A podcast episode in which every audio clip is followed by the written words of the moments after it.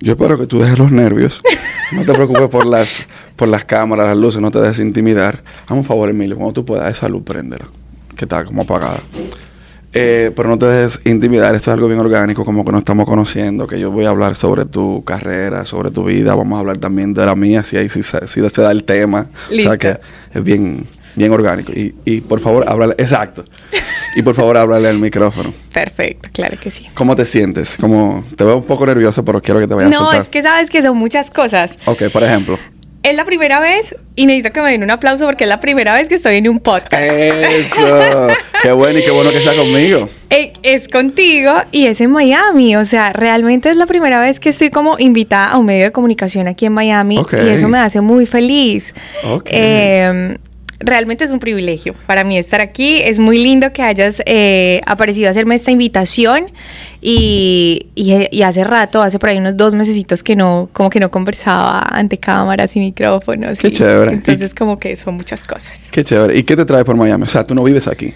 Yo vivo aquí, eh, tengo la fortuna de que aproximadamente ah, ya van a ser dos meses que me mudé aquí a Miami mm, con mi esposito, nos vinimos para acá.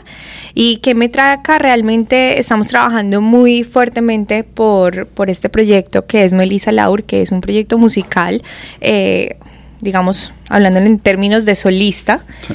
pero yo también soy actriz.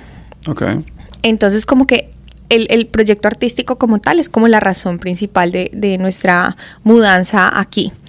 Y bueno, y mi esposo trabaja, él trabaja remoto, entonces tiene como esa chévere. facilidad, es súper chévere. Ok, pero a juzgar por tu acento, tú eres colombiana. Soy demasiado colombiana, Sí, soy sí. más colombiana que la bandeja paisa. es como nosotros que decimos que somos más, más dominicanos que comer arroz al mediodía, pero... ok, parte- ah, sí, ¿y ¿cómo se come el arroz? ¿Con habichuela? Sí, con frijoles o con habichuelas, como le habichuela. decir. Qué rico. Y, y sí, muy rico.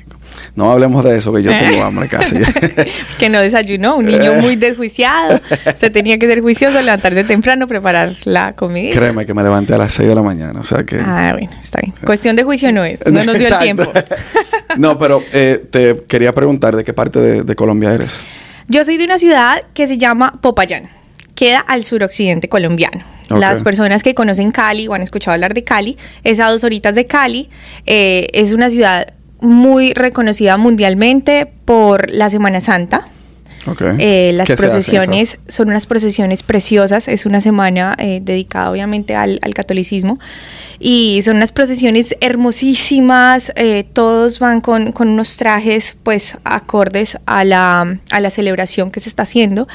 Eh, mucho turista, la ciudad es preciosa, es blanca, eh, todas las cosas típicas, obviamente platos típicos, artesanías, todo esto sale a relucir y, y pues de una vez aprovecho para hacerle la invitación a todos los que están eh, viéndonos que vayan a ver la, la Semana Santa en Popayán. Es realmente impresionante. Si no, si no me equivoco, eh, fue declarada como Patrimonio Inmaterial de la Humanidad. Wow.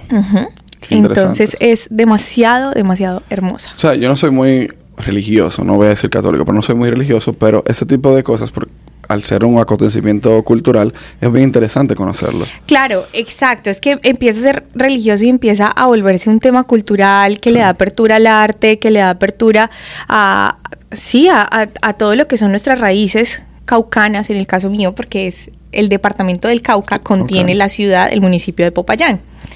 Eh, y bueno, mi familia es paisa, mi familia por parte de papá y mi padre son de Medellín. Yo estoy loco por ir para Medellín. Debes ir, te Sí. va a encantar, lo Sí. vas a amar. Pero por favor, cuando vayas a Medellín, compras tiquete para Popayán, hay vuelos directos. no voy a decir la, la aerolínea porque todavía no me están patrocinando, No. pero hay vuelos directos. Tú sabes que eh, hay una influencia muy grande con respecto a, a lo de Medellín por las series, telenovelas y, Sí. y demás que se han hecho famosas aquí y en República Dominicana. Y como que ese, ese hablado paisa está bien impregnado en, en la cultura latinoamericana. Correcto. Y por eso yo tengo como ese deseo de ir para allá. También quiero ir a, a Bogotá. Esas son como las dos ciudades que quisiera ir primero. Pero me, me agrada la idea de ir a ver la, esa, esas procesiones que se hacen allá. Es demasiado lindo, te va a encantar. Y, y, es una ciudad muy linda, eh, Popayán, y bueno, y Medellín, obviamente, pues lo habrás visto en videos, en producciones, y tiene cosas muy interesantes. ¿Sabes que es algo muy loco? Eh, aquí a veces escucho, o estoy con gente que no es de Colombia, y escuchan a un país hablar, y entonces empiezan a decir frasecitas relacionadas con la narconovela. Y yo soy como, ay, Jesus Christ, ¿por qué? Tú sabes que yo lo pensé cuando, pero me contuve. sí, entonces es como, creo que nosotros como colombianos, eh, claro, muy chévere porque eso ha generado muchos ingresos, pues, eh, todas esas producciones al país, mucho empleo a los actores, ¿cierto? Pero de alguna manera no somos eso. O sea, Colombia es muchísimo más que eso. De hecho, Colombia no es eso. Eso hace parte de nuestra historia, por supuesto, y no se puede negar. Pero, ay, Colombia es un país tan increíble, la gente...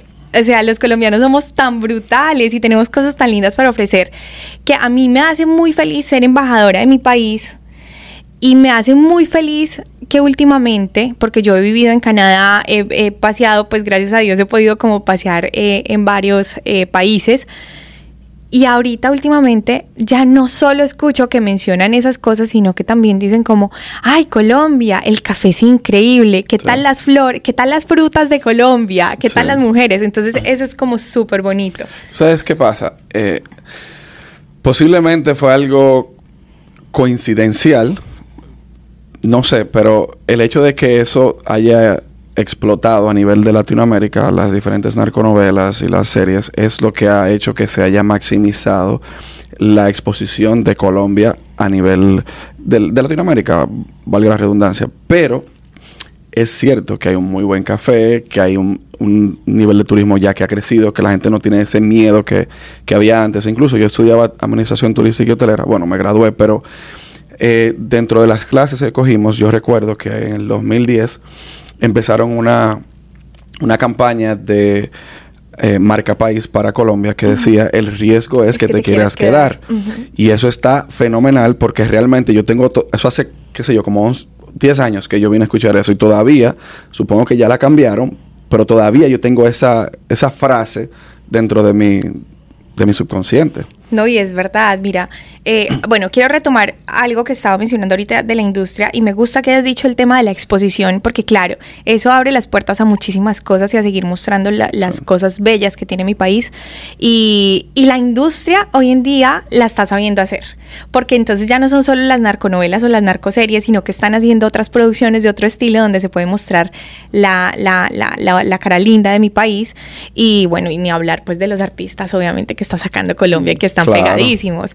Em, pero sí, el riesgo es que te quieras quedar. O sea, Colombia es increíble. Mi esposo es español y la primera vez que fue a Colombia dijo, wow, esto es increíble y yo viviría aquí sin ningún problema. Sí, tú sabes que en República Dominicana pasa lo mismo. Hace una época, qué sé yo, 20 años, los jóvenes, los niños, lo que querían hacer era solo peloteros. Peloteros del barrio, cuando eran de un barrio bien ¿Qué es peloteros, perdón? O sea, los que juegan béisbol. Ok, ok. O sea, esa era como la salida para tú poder llevar un sustento a tu familia. O era eso, o sea, era lo que se pensaba. O era eso. A partir de, qué sé yo, el 2004, 2005, se dio una movida con la música urbana en República Dominicana y ya los jóvenes empezaron a cambiar la mentalidad. Muchos que estaban tal vez en malos pasos, ahora son grandes artistas. De igual manera, ahora también el cine ha crecido mucho. Entonces son, hay que ir variando y según va cambiando las cosas, así mismo se van dando otras cosas. Sí, es verdad. Yo creo que los latinos tenemos como, ay, como esa resiliencia y esa capacidad de, de aprovechar las cosas malas para hacer cosas fantásticas. Sí. Mira, Encanto. Encanto, no, me encanta. Exacto. encanto, me encanta. encanto una película que, que, muestra, aunque está en inglés, que yo no estoy de acuerdo con que una película como... Bueno, pero tiene la versión en, en, en, sí, pero no Es la misma. ¿Cuál se hizo famosa? Bueno, la de inglés. Exacto. Entonces, yo, yo, yo soy de lo que piensa que si Encanto y Coco, que habla de, la cultura mexicana, coño, deberían hacerla en español. O sea, ¿tú crees que debería haber sido en español la y versión original? O sea, que todo el mundo la viera subtitulada. Es, mi percepción. Sí, estoy de acuerdo. Pero también entiendo la parte mercadológica que para poder llegar al, a las masas americanas, eh, anglosajonas tenían que hacerlo en inglés. Total. Y el tema de la accesibilidad también, ¿no? Porque pues hay gente que simplemente quiere escuchar o no, no, no puede, no sé, los ojitos no, no, no alcanzan a ver bien o lo que sea y el oído sí le funciona. Exacto. Entonces, sí, es verdad. Sí. Es O verdad. sea que... Pero bueno, ya eso es otro tema un poco más, más profundo. Que si, si no por ahí, duramos en la tarde No, entera. pues sí. ¿Y qué tipo de música tú te desenvuelves Mira. usualmente? La música, yo a lo largo de mi vida he cantado eh, muchos géneros. Eh, siempre me gustó la música desde muy niña, entonces a mi presentación que me pintaban, yo estaba ahí parada dándolo todo. A mí me encanta eh, cantar rock. Por mi papá crecí escuchando rockcito ochentero, o sea, Bon Jovi, Guns N' Roses, Aerosmith. Y tuve la oportunidad de cantar como tres años en bares esta música. Entonces, digamos que vengo como de una escuela rockera y eh, tengo mucha influencia del pop, pues porque obviamente fue lo que yo crecí escuchando en las emisoras. ¿Sabes? Yo no sé, ¿tú cuántos años tienes, Willy? 29. 29, o sea que yo creo que a ti te tocó como en algún momento eh, el cassette y, Claro, y grabar, Claro, grabar. claro, yo lo y hice. Uno, y uno apretaba, pues uno como que, que, la- que el locutor que no vayan a poner el pisador. Amor estéreo. Y uno, no, me dañaste la grabación. Entonces escuché, Sí. crecí, eh, crecí escuchando pop. eh, y, y yo creo que es como lo que más he cantado. He cantado música tropical, pero en este momento, si hablamos ya de mi proyecto como Melissa Laur, mi música eh, es una fusión de géneros. Definitivamente la base es el pop. Lo fusiono con la kizomba, que es un género angoleño. Y, y tiene mucho afrobeat y muchos sonidos electrónicos. Y me encanta que pude fusionarlo con las flautas andinas, que son de mi tierra. Mm, eso no ese instrumento no lo había escuchado. Sí, son, eh, pues está la quena, los capadores, eh, son, no sé si alguna vez has escuchado, por ejemplo, mm, Leo Rojas, que es, No. es un artista ecuatoriano. Todo el folclore, eh, digamos, no todo, pero la mayoría del folclore de la zona de los Andes, de toda la cordillera de los Andes, tienen estas flautas que son como súper místicas, estos sonidos sí, como que te sí, conectan con el, con el viento y los cóndores y las águilas. y todo esto. Tú sabes que eh, Spotify es una plataforma bien interesante. Bueno, la- las redes sociales en general, pero el Spo- Spotify en sí, que fue quien empezó con los del algoritmo. Por cosas de la vida, yo me encontré con dos grupos colombianos. Ok. Uno es Caribe Funk, no sé si lo has Sí, escuchado. claro, sí, me encanta. Que tienes uno, tiene unos colores bien particulares y a mí me encanta también. Sí. Y está Esteban Copete y su Quinteto Pacífico. Ese es No, no los he escuchado. que también es colombiano. Eh, incluso él grabó con Vicente García Ok. y ha grabado con otros artistas de otros países. ¿Ese tipo de música que tú haces va relacionada, se parece o a, a Caribe Funk, por ejemplo, que... Ellos, ellos van, ellos, su onda es un poquito más alternativa. Ok, Y obviamente tiene muchos sonidos más autóctonos. La mía es un poquito más pop. va, como va que más es, más, ajá, más, más como a lo comercial. Eh, sin embargo, sí, pues resalto estos sonidos que, que hacen parte como de, de mi tierra. Pero, por ejemplo, los sonidos electrónicos predominan mucho en mi música. Ok. Entonces es como un mix, sí, es Sí. como una fusión. Entonces mi música es comercial, pero no tanto, es un poco alternativa, pero no demasiado alternativa. Pero lo comercial es lo que vende. Y si tu música pega, aunque tú consideres que no sea comercial por el tipo de ritmo, es comercial porque se está vendiendo. Es cierto, totalmente. El otro día me preguntaba a alguien en una entrevista, me decía, ¿en qué momento crees tú que la música independiente o alternativa empieza a ser comercial? Y yo decía, en el momento en que la empiezan a consumir y en que se vende, Listo. punto final. Sí. Listo. Porque el, el reggaetón ahora es el mainstream, pero hace 30 años No no, lo no lo consumía. Total, Por poner un ejemplo.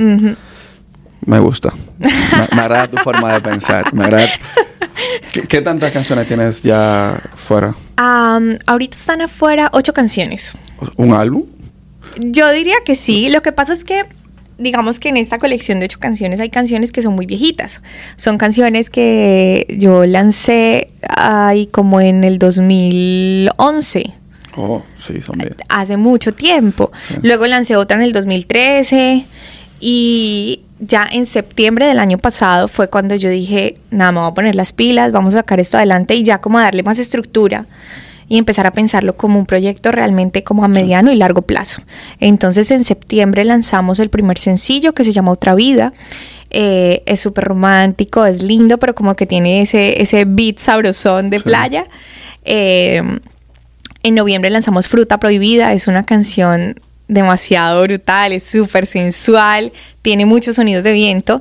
Y ahorita en abril lanzamos Isla Amarú, que es una canción súper playera, súper caribeña, deliciosa, ¿sí? Ay, qué emoción. lo que yo hago es cuando yo conozco a una persona que hace música, y he conocido unos cuantos, yo lo que hago es que cuando me voy para mi casa, yo voy el camino entero escuchando toda la música que tiene. Bien. Entonces es lo que voy a hacer con, tu música. Nice. Pues te invito a que la escuches y ustedes también. Yo sé que les va a gustar. se hizo con amor. se hizo con amor. es lo más importante.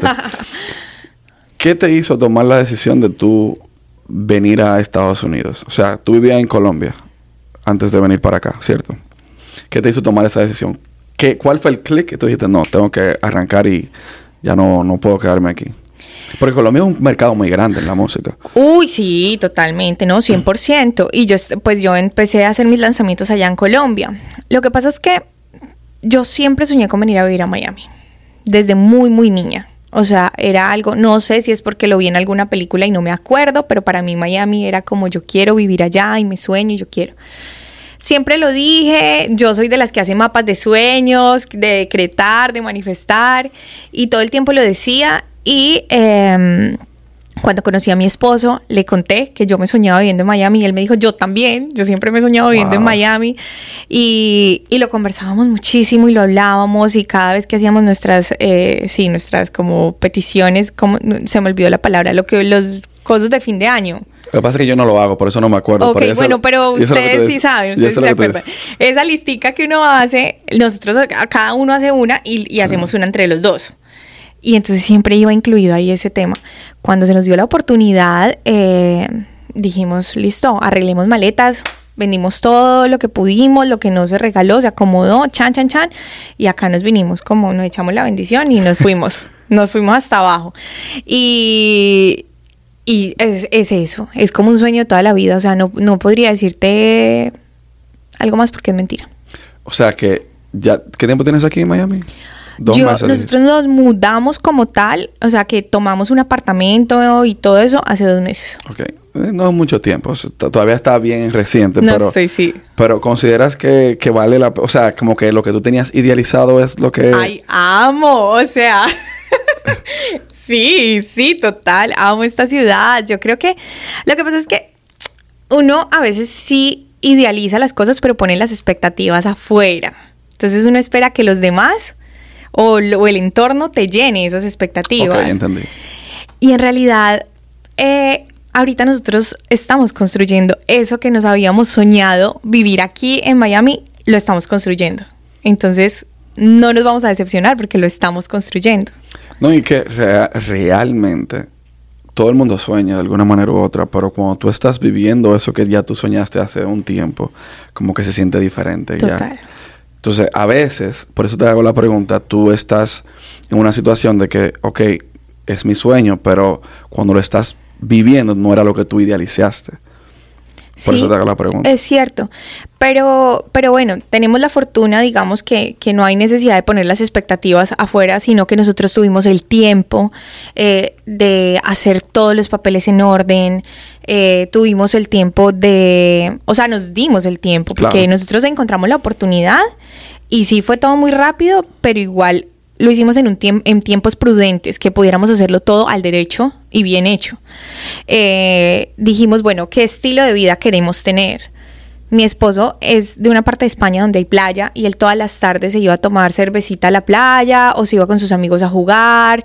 Eh, pues en plena adolescencia él se la pasaba jugando en la arena en sus tardes cuando salía del, del, instituto y esto.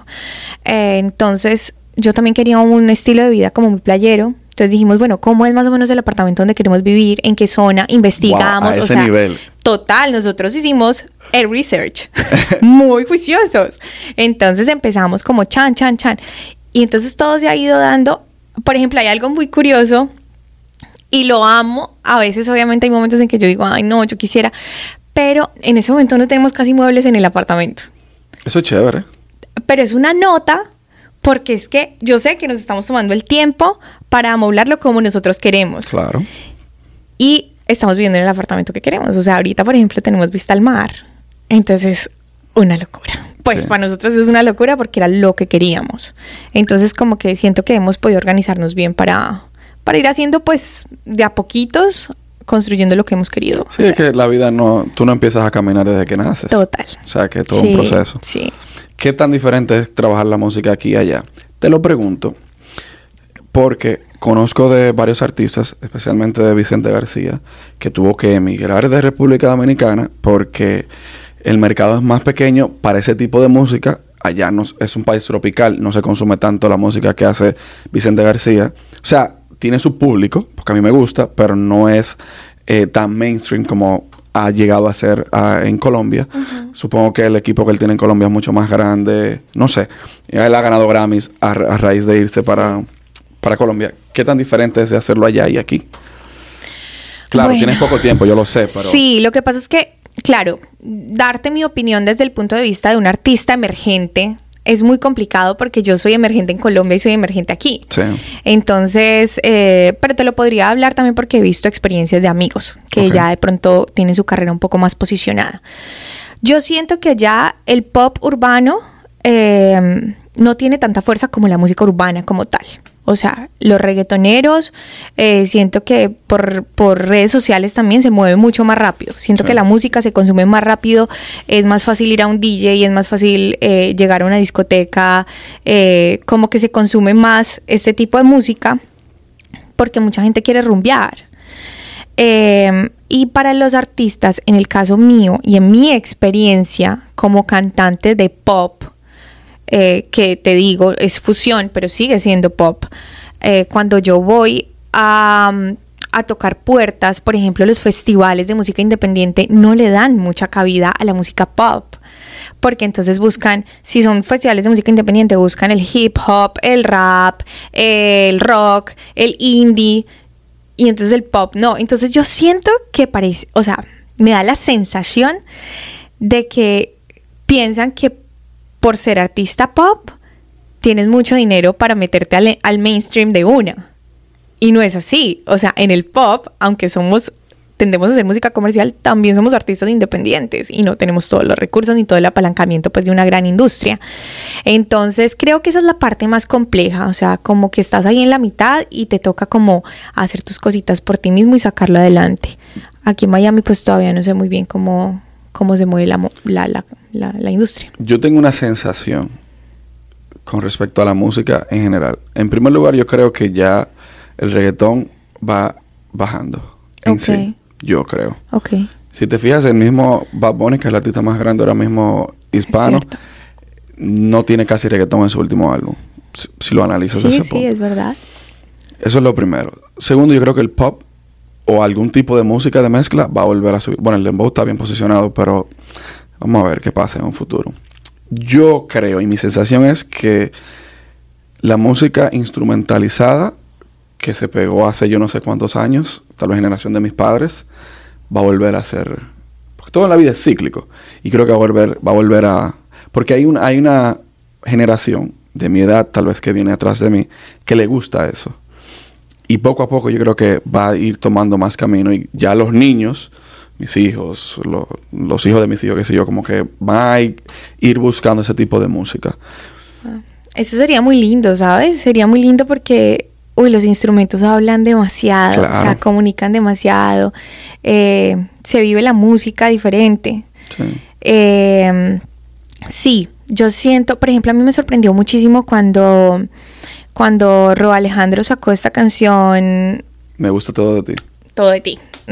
Yo como que, oh, wow, esto es nuevo, esto es nuevo. E-". Por eso pegó. Y luego empezaron un montón, pues como saca Yatra, Tacones Rojos, ustedes me corregirán, no sé si salió antes o después Tacones Rojos, pero empieza como esta ola de, de este popcito así todo fresa, súper lindo. Y entonces sí, yo creo que ya está llegando una, no sé si el reggaetón vaya para abajo, pero yo sí sé que se está abriendo como la gente a otros, a otros géneros musicales. Yo siento que hay menos reggaetón en la afuera en la calle. Puede ser. Incluso el mismo álbum de Bad Bunny tiene canciones. Sí, eso es verdad. Tiene canciones, por ejemplo, con con Buscabulla, que es un grupo creo que puertorriqueño que hace música eh, totalmente diferente a lo que está sonando. Sí. Tiene canciones, tiene como dos o tres canciones como featurings que no tienen que ver nada con la industria Sí. del, del género urbano. Sí, eso me parece súper interesante. No, pues mira la canción que sacó Rosalía, Despechá. Y es un merengue. merenguito, un merenguito Y es un merengue. Eso iba con Omega, trin. si tú supieras. ¿Ah, sí? Iba no lo con- sabía. Iba Wow. con Omega y según él dijo, hubo un, algo con el equipo de trabajo de ella y lo sacaron a él. Wow. Eso amo de los artistas de hoy en día, como que están mm, desmontando un montón de barreras, un montón de limitaciones y es como que no, es que si tú cantas pop tienes que cantar pop y es No. como no, yo quiero hacer una bachata, mañana quiero hacer un merengue, quiero hacer una salsita. Turizo hizo una bachata, por ejemplo. La bachata, ay, la amo, me encanta, sí. O sea, sí. que, que sí, es que al final si tú eres artista como tal, tú, puedes, tú tienes derecho y la posibilidad de hacer lo que tú quieras. Exacto. Incluso yo, ahora que tú mencionas a Rosalía, ese merenguito tiene como un poco de, la voz de flamenco que ella, que ella tiene. Ah, no, es que es muy bacano porque todo el mundo sigue, o sea, todos los artistas siguen impregnando, los us- usan géneros musicales, pero ahí está la esencia de cada uno de ellos y eso me parece increíble. Exacto. O sea, que lo mejor yo creo que, que eso lo hablaba con otra persona que dice un podcast, que lo mejor que puede hacer un artista, como tu caso, que tú, tú te sientes que puedes interpretar cualquier género, es eso, no identificarte con uno en específico. Yo soy artista, ¿usted quiere saber que yo canto? Oiga mi música, ahí hay de todo. Exacto.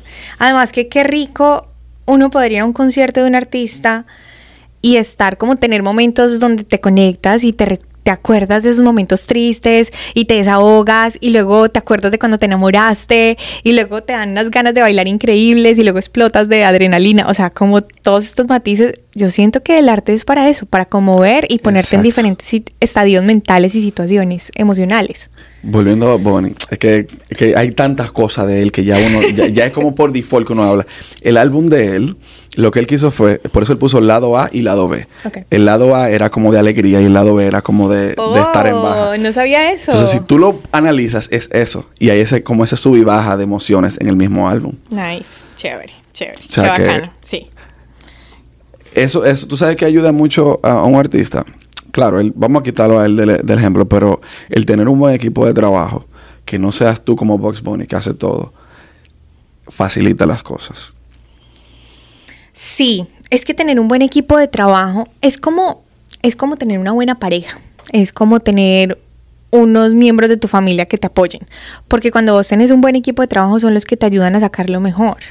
Sí. Entonces es como, ya indagaste por aquí y si hacemos esto y si exploras por acá, entonces yo creo que ellos son los que como que te invitan a descubrir cosas. Claro. Es que es difícil, por ejemplo, tan sencillo como que yo te escribí un DM y fuiste tú misma. Bueno, yo soy yo mismo que tengo que hacer todo, pero en tu caso, como artista, tú tienes que decirme, mira, sí, yo puedo, eh, sí, yo voy a estar ahí, sí, yo llego. O, a diferencia de que tú tuvieras una gente, tú dices, no, Ah, claro. escríbele a otra persona, o esa persona te busca a ti para tú ir a diferentes sitios, o te dice, no, no hagas esto, no digas esto, no hable de esto. Tú sabes, como que te ayuda de alguna manera u otra a que las cosas se hagan un poco más fácil. Sí. Y eso es lo difícil de ser independiente. Sí, total, total, porque es que, claro, un equipo de trabajo te divides todas las tareas, pero cuando estás independiente, tú eres el que te trae el tinto, tú eres el que se despierta temprano, tú eres el que, el que tiene que entrenar, el que tiene que cocinar, el que tiene que armar el business plan del lanzamiento, Sí. todo, todo, todo. Pero yo también he entendido con mi proyecto, con este que empezamos en septiembre, que uno no tiene que buscar tanto afuera. Es como que uno siempre dice, uy, yo quisiera hacer el video musical con este, que es un teso, no sé qué. Claro, maravilloso si puedes hacerlo. Pero al lado tuyo probablemente tengas unos productores de video que también son emprendedores y Sí. están haciendo cosas maravillosas. O por ejemplo lo que me pasó a mí con mi hermana. Mi hermana es eh, makeup artist, es psicóloga de profesión también. ¿Vive aquí en Miami? No. Coño. No. Ando buscando un psicólogo, por favor. Ah, bueno, pero ya online los encuentras. No, pero no es para mí, es para que venga el podcast. Para que venga, ok, no, Sí. no, no, no, la tengo acá. Después te la traigo, bien, te la traigo sí. cuando venga a pasear. Pero entonces yo le dije a mi hermano un día, le dije, bueno, yo quiero hacer esto, Hermi, y realmente de las personas que me conocen bien y de lo que yo quiero expresar en, en- en el arte que hago, tú, tú me conoces 100% y yo contigo me entiendo muy bien. Entonces yo le dije, yo quiero que seas mi stylist y quiero que seas la directora de arte de las cosas que yo hago. Entonces, por ejemplo, ella está detrás de todo esto. Qué chévere. Y es una persona en quien yo confío ciegamente y que yo sé que ella va a dar lo mejor de ella para que esto salga bien. Y así ha sido como con mucha gente, bueno, y mi, y mi esposo pues que indudablemente es, es la mitad de este proyecto. Claro. O sea, el Melissa es mío, el Laura es de él. no, y realmente, es realmente eso es muy cierto lo que tú dices. Cuando tú tienes, en tu caso, ya estás casada, si tu pareja no te apoya lo suficiente, uno, yo creo que no hay la suficiente energía para tú seguir. Mm. Y dos, las cosas no se dan como realmente tú lo andas buscando. Sí, total. Además que hay momentos que yo, yo sé que son incómodos. O sea, por ejemplo, uno estar, no sé, tener que grabar un video, un reel, eh, ay, que, que, es que ya sabemos cómo le gusta la foto a la, a la, audiencia, entonces toca hacer una foto así. Hay momentos que pueden ser muy incómodos para tu pareja, que en algún momento tengas que trasnochar varios días seguidos, eh, que tengas que estar ensayando y haciendo bulla todo el tiempo. O sea, hay momentos en que realmente la persona que te ama se puede sentir como, ay, me siento como un poquito agotado con esto. Pero el amor es tanto pues que uno dice, nada, esto es por una buena causa. Es un sacrificio realmente. Uh -huh. Y en dado caso, si tuvieran hijos y fuera lo contrario, tú eres que tienes que quedar con los niños, por ejemplo. Ay, se me enredó eso. Que yo me tengo que quedar con los niños en caso en, en de, que fuera, de que fuera al revés. Exacto. Sí, total, Entonces, por supuesto. Si, si es en el caso ahora que tú eres la artista, la que el que tiene que quedarse con, con esas responsabilidades sí. es él. Sí, sí, sí. Y, es, y, y eso es, es, la mejor forma de apoyo, si tú supieras. Demasiado. Mira, yo en este momento no tengo bebés, eh, queremos ser papás. Eh, no sabemos en qué momento lo seremos. Cuando llegue. Cuando llegue, llegará. eh, pero sí, o sea, por ejemplo, en la casa. En la casa, eh, acá pues las funciones como que nos las dividimos. Yo sé cuáles me quedan más fácil a mí, en cuáles yo tengo más práctica y lo hago más sí. rápido. Él es más habilidoso en otras cosas. Entonces como que ha sido súper bonito el como ese trabajo mancomunado que hemos logrado hacer. Qué chévere, qué chévere. Ya para ir cerrando, ¿qué tenemos, Emilio? No, estamos, falta mucho tiempo, espérate. ¿Qué, ¿Qué tipo de música tú Cuidado que no se te Sí, ama. se me está como que la silla se quiere quedar con mi pulserita. ¿Qué tipo de música tú escuchas? Si te sientas, por ejemplo, ahora que... Yo sé que depende del mood, pero... Bueno, a mí me encanta, me encanta eh, mucho como la música experimental. Usualmente si abres mi computador vas a ver música chill out, lounge, como este tipo de música así. Y me gusta la música tribal, como para estar en mi casa tranquila okay. escuchando. Pero si yo me reúno con mis amigas, eh, me gusta mucho el pop, me gusta mucho el reggaetón. El reggaetón me enrumba, me enciende, me pone feliz. Eh, y la música latina en general, o sea, salsa, obvio, soy re salsera, me Pero encanta el merengue. Sí, o sea, Sí, pero, las raíces latinas súper marcadas. Pero no escuchas, por ejemplo, vallenato, no te sientas a escuchar vallenato. A veces, a veces me levanto vallenatera el vallenato, y... el, el, vallenato me sube a mí el ánimo. ¿Te mucho. gusta? Ay, qué lindo. Me encanta. Me encanta, a mí me encanta el vallenato. Yo soy como del vallenato de la nueva ola. Eh, la, los vallenateros como tal aman pues a Diomedes Díaz, sí. a Silvestre Angón. Yo soy un poquito más romanticona para el vallenato. Algunas canciones de Silvestre me encantan, sí. eh, pero soy como más de Binomio de Oro, Binomio de, oro de bueno. Los Inquietos, soy como más de ese estilo de vallenato. Eh, pero sí, eso es lo que hago y, y, y la música también es una herramienta muy brutal para, para crear personajes. Yo, yo no te había dicho, yo soy actriz. Y cuando yo, yo estoy creando un personaje o cuando tengo que presentar un casting, la música es una herramienta tan brutal que también como que la uso como a favor para, no sé, para entrar Por ejemplo. En, digamos, si hay que hacer una escena súper triste, esto lo aprendí de un maestro súper crack allá en Colombia, audifonitos, Chan, tú haces tu playlist, playlist para llorar. Ay, mi amor, herramientas de actor. Playlist para llorar y tú tienes tus canciones ahí más tristes, chat, te pones ahí, listo, te, te conectas con la música chao audífonos y entras en mood de o sea, una. Hay que ponerse a Ana Gabriel. Sí, a mí, por ejemplo, me pone re triste Someone Like You de Adele. Ay, no. ¿Es verdad? No, qué vaina tan triste. Yo creo que ya, ya me he puesto tantas veces triste con una canción que ya se me va a agotar el recurso. ya me toca encontrar otra. Pero sí, sí. Hay un álbum de, de Sin Banderas que yo le hicieron un plug, que lo grabaron. Okay. Está, está en las diferentes plataformas. Ese álbum está fuerte. ¿Sí? Sí. Lo voy a escuchar. Lo voy a escuchar. Ahí están ah. todos sus éxitos, porque fue como un concierto que hicieron. ¿Tú has escuchado a Carla Morrison? Sí. Hay una que otra canción que he Ay, escuchado. No, esa mujer tiene unas canciones tan tristes. No, no, no, no, pero... Lo que sí. pasa conmigo es que yo me crié con, mi- con mis padres que escuchaban música vieja de antes. O sea, escuchaban, como te dije, Ana Gabriel, Ay, eh, pues, todas, esas, todas esas mujeres sí. que son, que cuando tú la escuchas, tú tienes un- una escoba o algo para limpiar en la casa. Mira que la señora se está riendo. Sí, sí, sí. ¿Me entiendes? Entonces yo me crié con eso. Eh, y hay una, como una mezcla tan grande que ya no me hace nada. Camilo Sesto, José José, no, no, no me, no me, no me acongoja, no me, no me hace sentir triste. Mira que justamente esta mañana hablaba con, con un familiar mío y le decía, ¿tú no te sientes triste poniendo esa música tan triste? Y me decía, no, porque es que es la música con la que yo crecí, entonces como que me pone feliz. Y estaba escuchando el triste, ¿no? El Oye, triste. José Qué José. triste, pues. Y yo, ay, no, yo escucho eso y yo me... Nada, yo, yo digo, bueno, hoy, hoy me voy a tomar el día libre porque voy a llorar. No, y la interpretación está brutal también. Uf. Uy, es que son canciones que te tocan pues hasta la última fibra de tu ser. Hay una canción de Camilo Sesto que se llama Jamás. Jamás he dejado de ser tuyo. Uy, sí. Sí, Es que, sí. sabes, no, pues sí son clásicos. Es- o sea, estos pues- artistas son otra cosa. Exacto. Otro nivel. Me llega, pero no me pone ni que a llorar ni nada de eso. Y Ana Gabriel, pues la mamá. Uy. O sea, Hay un concierto de Ana Gabriel. Yo, yo oigo mucha música. ok. Que ya en Alto se llama en 2012. Uf, Increíble. Yo fui a un concierto de ella, me llevé a mi mamá porque mi mamá ama a Ana Gabriel.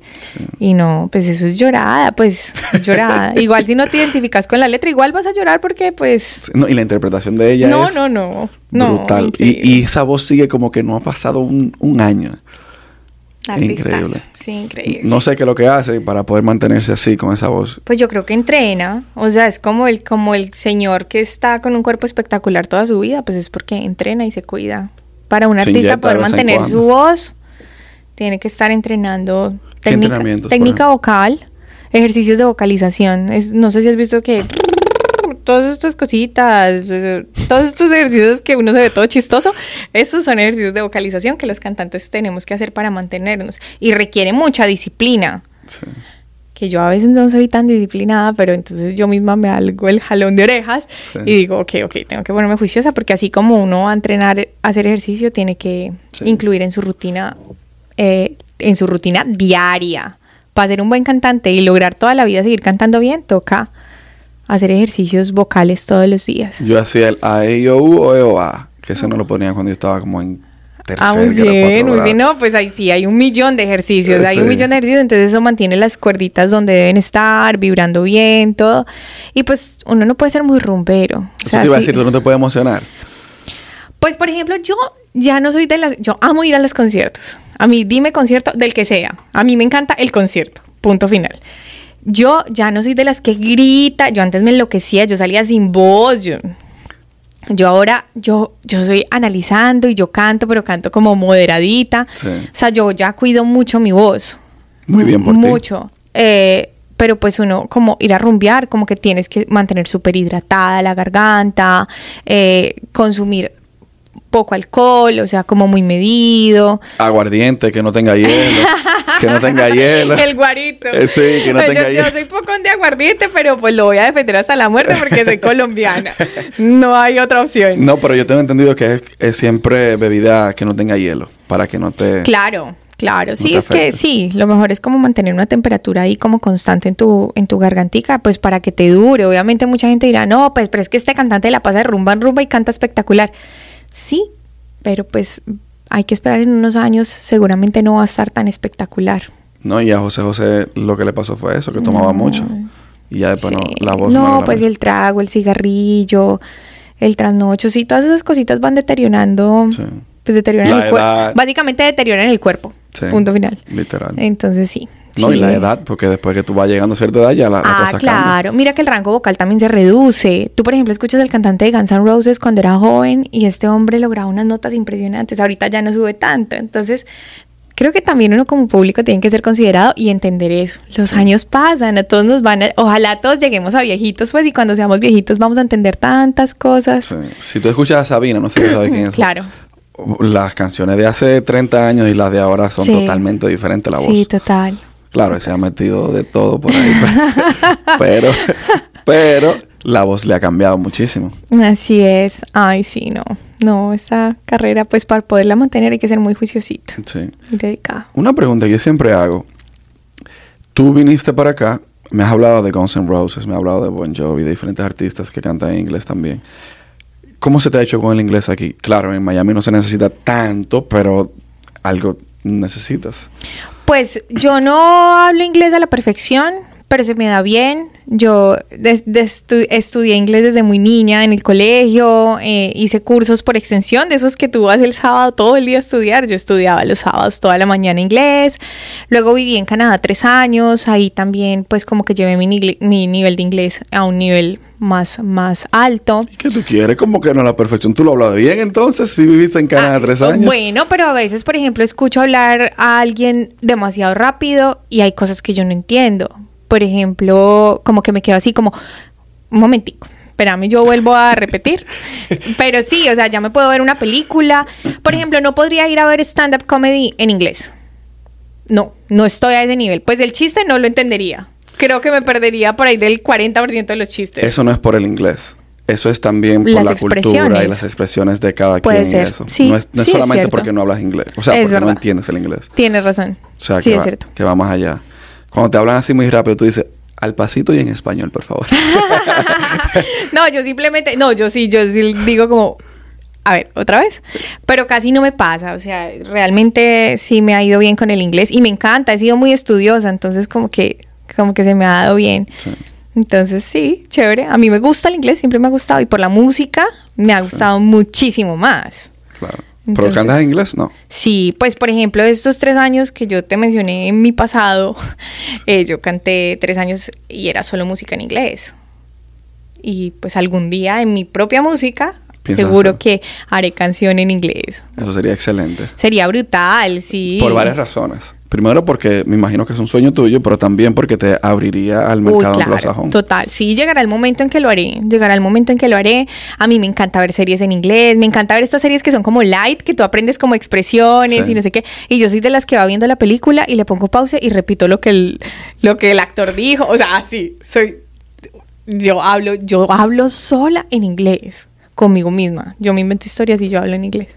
No digan que ella es loca. Eso no, no, no. Eso una persona, esa- una persona dedicada. Hay mucha gente que habla así también, que habla solo, ¿sabes? Sabes que con, con Game of Thrones, yo estudié inglés desde siempre y yo tengo cierto nivel de conocimiento, pero yo empecé a ver Game of Thrones antes de mudarme para acá, a vivir de nuevo. Eh, y el inglés de Irlanda es totalmente diferente al inglés Total. americano. Y a mí se me hacía difícil, entonces lo que hice fue que yo le puse subtítulo en español y después lo cambié a inglés hasta que le quité el subtítulo. Oh, muy bien. O sea que ya el tema con los acentos en inglés te va súper bien. No, no, yo no tengo problemas realmente. Porque yo, el, el detalle está, tú estás viendo series, eso es un buen punto, y, y escuchar música para que el oído se vaya acostumbrando. Exacto. Lamentable o afortunadamente, tú estás en una ciudad donde no se habla mucho inglés. No hay necesidad de tanto inglés. Aquí hay demasiado hispano. Cubano, dominicano, de todo, de todo el mundo. Entonces, es más difícil. Yo vivo en una ciudad que la mayoría de las personas son blanquitos, que hablan inglés. Sí. O sea, que me forzó a mí a todavía a mejorar mis expresiones. Ahora yo puedo hablarte con un moreno cualquiera, como puedo hablarte con un blanquito. O sea que... A mí, ¿sabes qué me pasa? Que yo siento que yo no soy yo en inglés. ¿Tú no sientes que tienes una personalidad diferente cuando hablas en inglés? Ay, a mí me- es súper extraño. O sea, yo no soy igual de tierna, yo no soy igual de chistosa. es que el inglés no yo es tierno. Yo- es verdad. El inglés no es tierno. Pero yo no soy igual, es como... Ay, yo en inglés no, no soy 100% yo. Creo que tengo que todavía encontrarme en inglés. El inglés es para los negocios. En los negocios no hay ternura. Ah, mm, muy bien. ey, me llegó eso ahora. Muy bien. A- Esto tenemos eso. que ponerlo así como Sí, una frase. Exacto. Entonces, el, el francés es disque para, disque para el amor, Oh, según. Shakespeare. Y, y el Sí, es español romántico. para escritura y qué sé yo. Ok. Yo creo que el español es el, el idioma más rico gramaticalmente. Creo. Sí, yo creo que sí. Y es como el que tiene como más. Más swing. Más también. Sí. Depende de donde sea, pero sí, yo creo que sí. Cada quien tiene su acentico. bien. Eh, yo creo que ya podemos dejarlo ahí. Te tengo una propuesta después de que acabemos aquí. Ok. Pero tienes algo más que decir antes de terminar. No, pues eh, invitarlos a todos a que escuchen mi música, eh, a que me sigan en redes sociales. Estoy en Instagram, en TikTok, en Facebook, en YouTube. Tengo tres videos que ustedes van a amar porque todos son brutales. En Spotify también está mi música. Estoy creciendo esta comunidad, así que si ustedes quieren que esto salga adelante y quieren ser parte de este equipo, vamos, vamos, vamos, síganme. y, y nada, decirles que no se dejen vencer por nada en este camino y en la vida en general hay muchísimos detractores. A la gente a veces no le gusta verte brillar eh, por el simple hecho de que no les gusta. Y no importa, hay que seguir adelante, Sí. enfocadito siempre, para allá. Muchas gracias por tu tiempo, que es lo más valioso que todos tenemos y me lo estás brindando. Eh, y nada, ya. Ay, hasta aquí. Willy, gracias a ti. Ya, ya, llegamos ya.